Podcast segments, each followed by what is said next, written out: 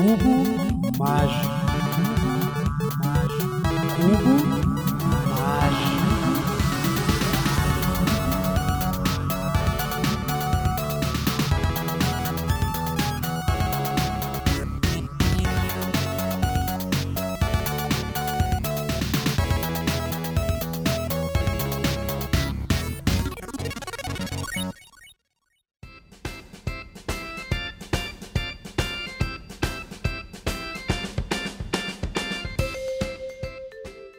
Olá, crianças do abismo.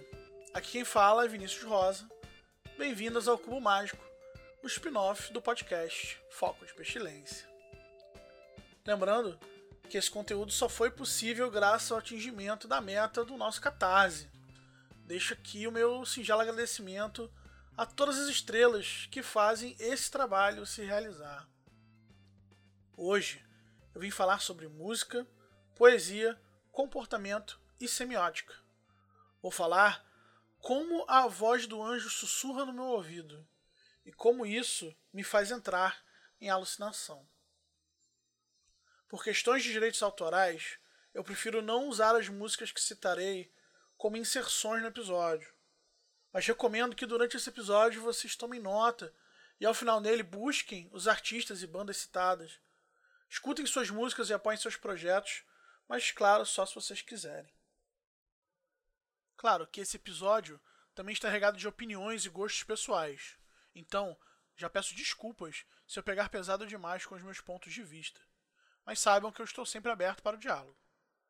Também devo propor alguns exercícios no decorrer do nosso bate-papo, que vocês podem fazer se vocês quiserem.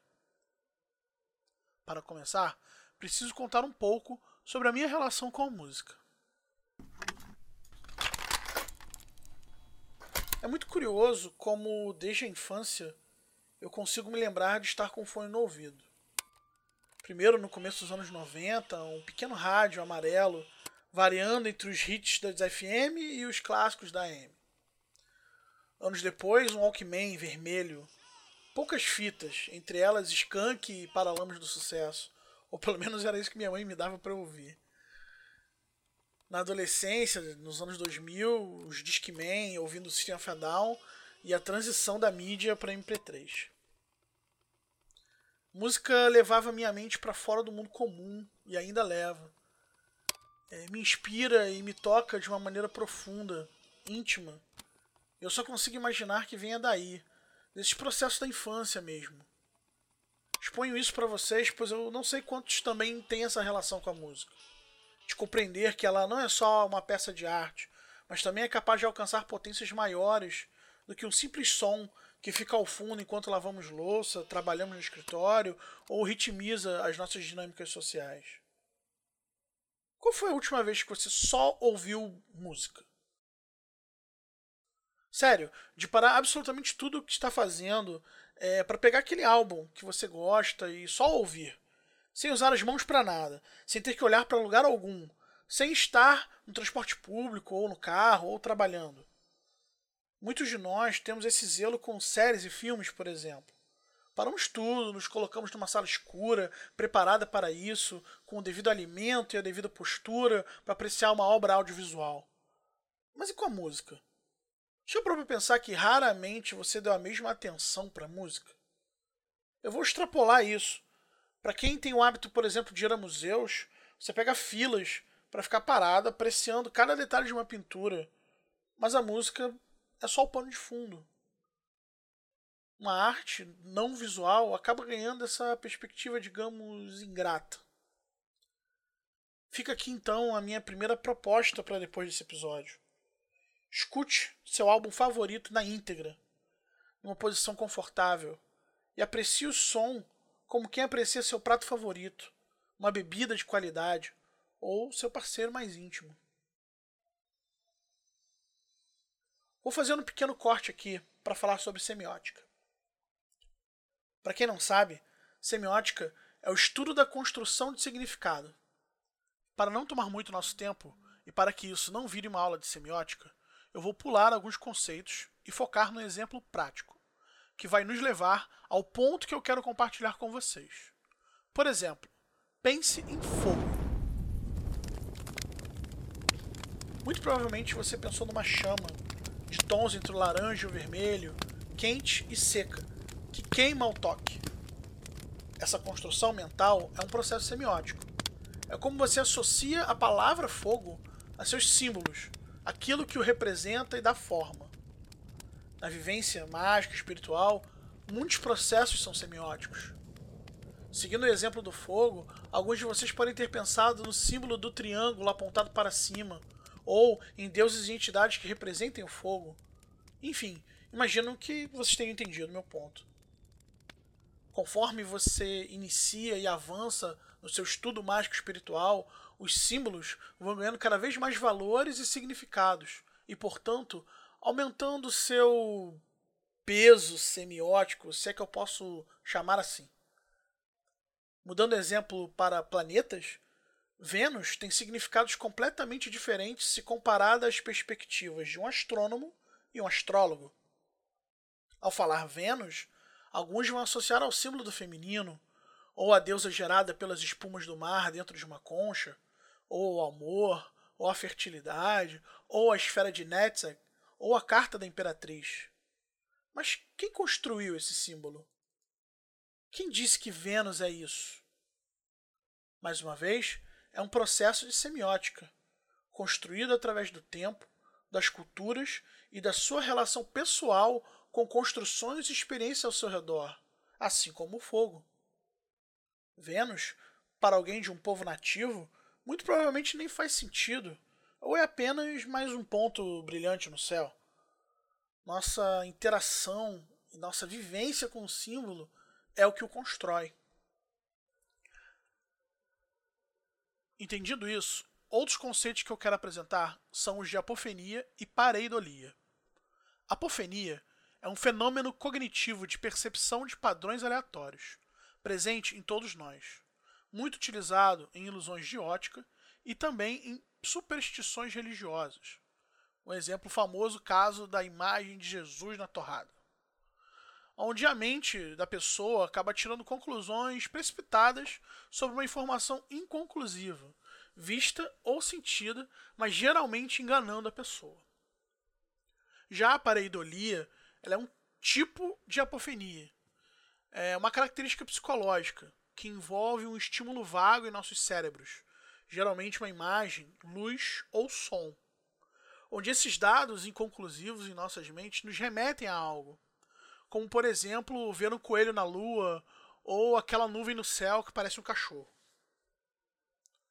Tá. Agora vocês devem estar se perguntando. Você começou falando sobre um jovem que ouve música e do nada deu uma palestrinha sobre semiótica. E daí? Bem, cara ouvinte, segure o spoiler. E daí que a minha proposta é gerar valor semiótico esotérico em música através da apofenia. Meu desejo com esse episódio é que, assim como depois de muito estudo, você hoje vê símbolos e analogias no tarô, na árvore da vida, chakras e ou mapa astral, você também consiga ver esses mesmos símbolos em música e na poesia que gera a música. Como eu disse lá atrás, eu gosto de ouvir e apreciar música. E conforme o meu estudo mágico espiritual avança, eu começo a perceber que talvez algumas letras e melodias possam não só estar falando necessariamente sobre o que o artista diz. Você pode dar um valor semiótico completamente seu para aquela música. E já começo dando um exemplo bem simples. É muito comum casais terem a sua música, sabe? Aquela música que toca e automaticamente desperta ambos para aquele momento único e especial. Claro, isso não é uma regra, mas é algo relativamente fácil de ver no mundo real e nas ficções. Quantas músicas românticas emplacaram por causa dos seus casais fictícios? Quantas vezes você já não pensou naquela pessoa, ouvindo aquela música? Quantas vezes você já não dançou sozinho, ou acompanhado, ou beijou aquela pessoa ao som daquela música. Semiótica. Muito menos racional, bem mais emocional, mas ainda assim semiótica. Você construiu esse símbolo. Eu nem disse quem era a pessoa ou qual era a música, mas você sabe exatamente do que eu estou falando, não é? Emoções à parte, vamos voltar para o trilho. Como a música pode falar magicamente com você? Tudo depende de um jogo de percepção, assim como quando você tira uma carta, runa ou jogo oracular qualquer. E aqui eu não estou falando de bandas e artistas que declaradamente têm um pé ou uma inspiração no esotérico.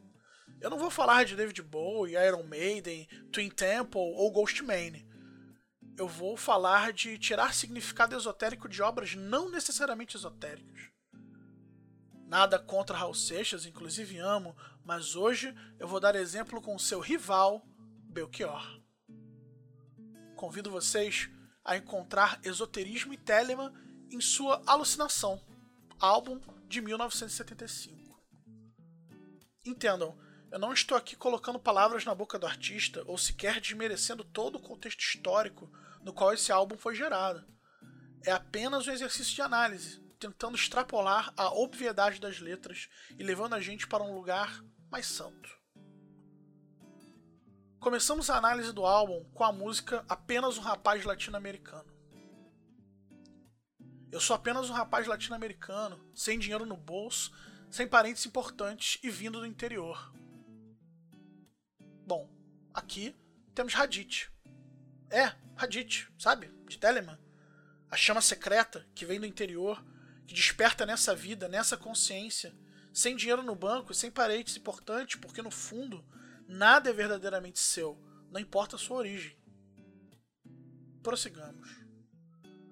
Mas trago na cabeça uma canção do rádio, em que o antigo compositor baiano me dizia: tudo é divino, tudo é maravilhoso. Isso me lembra que, ainda no capítulo 2 do livro da lei, Hadith diz no verso 9: Lembrai todos vós que a existência é puro prazer, que todas as tristezas são nada mais que sombras, elas passam e pronto, mas existe aquilo que permanece. Realmente, Belchior, tudo é divino, tudo é maravilhoso. Está escrito aqui, no livro. Mas, vamos em frente. Tenho ouvido muitos discos, conversado com pessoas, caminhado meu caminho, papo som dentro da noite. E não tenho um amigo sequer que ainda acredite nisso. Tudo muda, e com toda razão. Bom, ouvir muitos discos pode ser visto como ler muitos livros, a busca pelo conhecimento pela arte.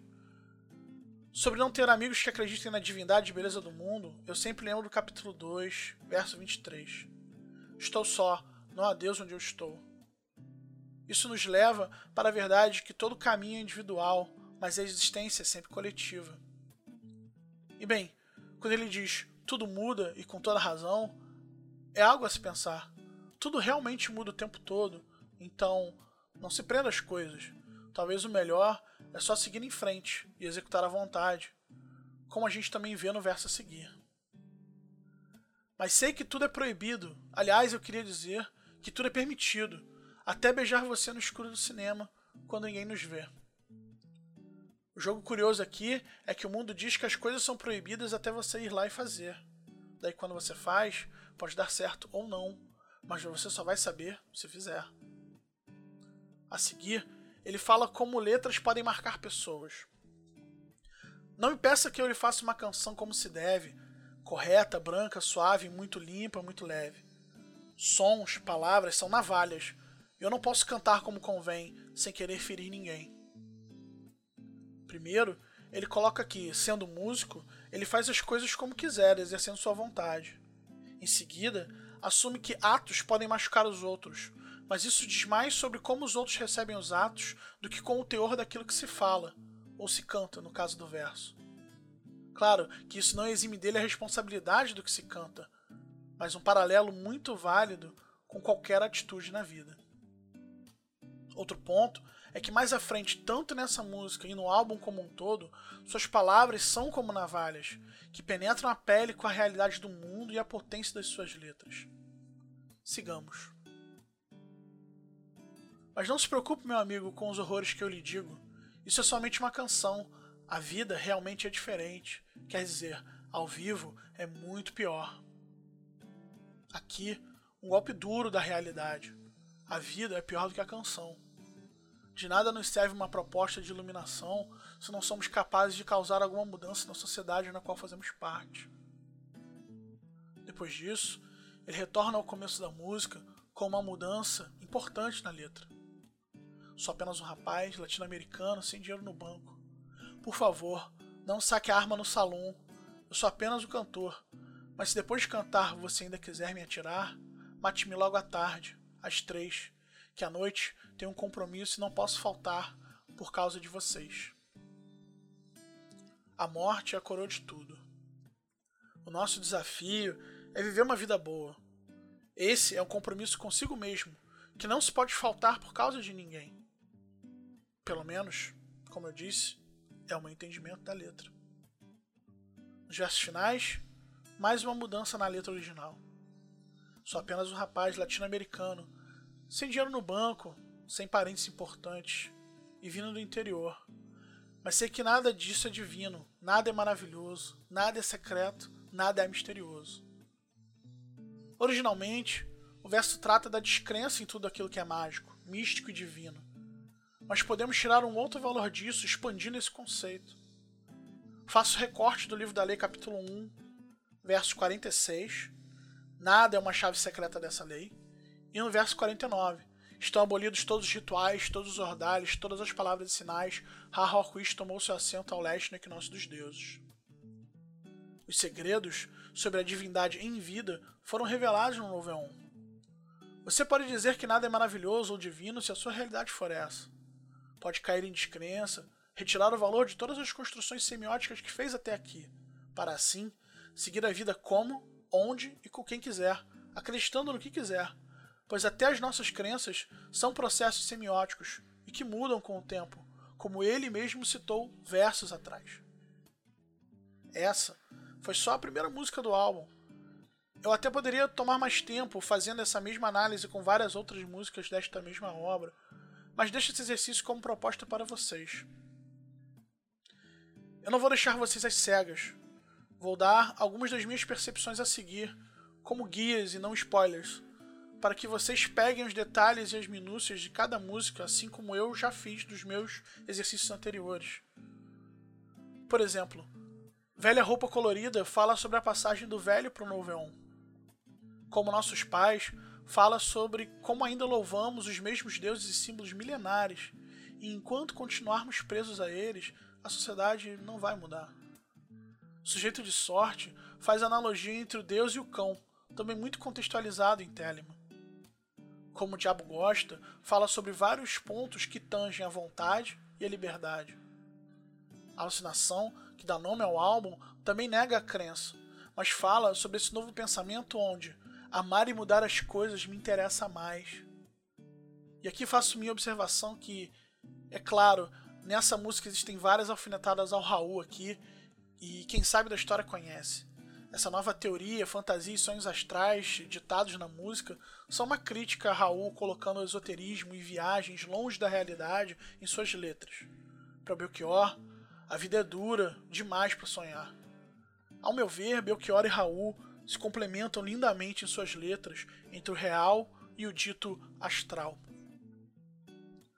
Continuando pelo álbum, Não Leve Flores é sobre os ordalhos e desafios comuns à vida adulta também abordado em Apalo Seco e Fotografia 3x4. Antes de falar da última música do álbum, quero que saibam que todo esse exercício que eu proponho com a alucinação de Belchior, eu também faço com letras e álbuns de diversos artistas e músicos. É uma das diversas maneiras com as quais eu canalizo intenções e ideias mágicas através da música.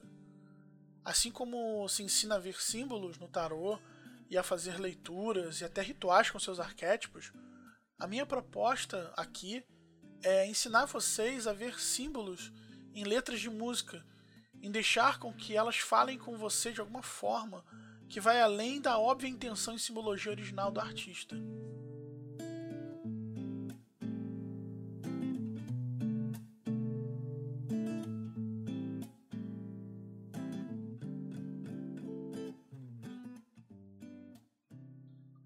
Se vocês gostaram dessa proposta e querem ver mais análises musicais como essa, por favor, deem feedback, pois é muito importante para gerar mais conteúdo como esse. Eu também trabalho música de outras formas, então pode ser que eu ainda fale sobre esse assunto mais vezes e por outros pontos de vista e de prática. Quem quiser trocar ideias sobre isso, sabe como me encontrar pelas redes sociais. E assim, concluo essa análise com Antes do Fim, um título genial para anunciar o fim de um álbum. Belchior fecha o seu templo com esperança, apesar de tudo, numa letra de apenas um minuto, que diz: Quero desejar antes do fim, para mim e os meus amigos, muito amor, muito amor e tudo mais. Que fiquem sempre jovens e tenham as mãos limpas e aprendam o delírio com coisas reais. Não tome cuidado, não tome cuidado comigo, que eu não sou perigoso. Viver é que é o grande perigo. É isso aí, pessoal.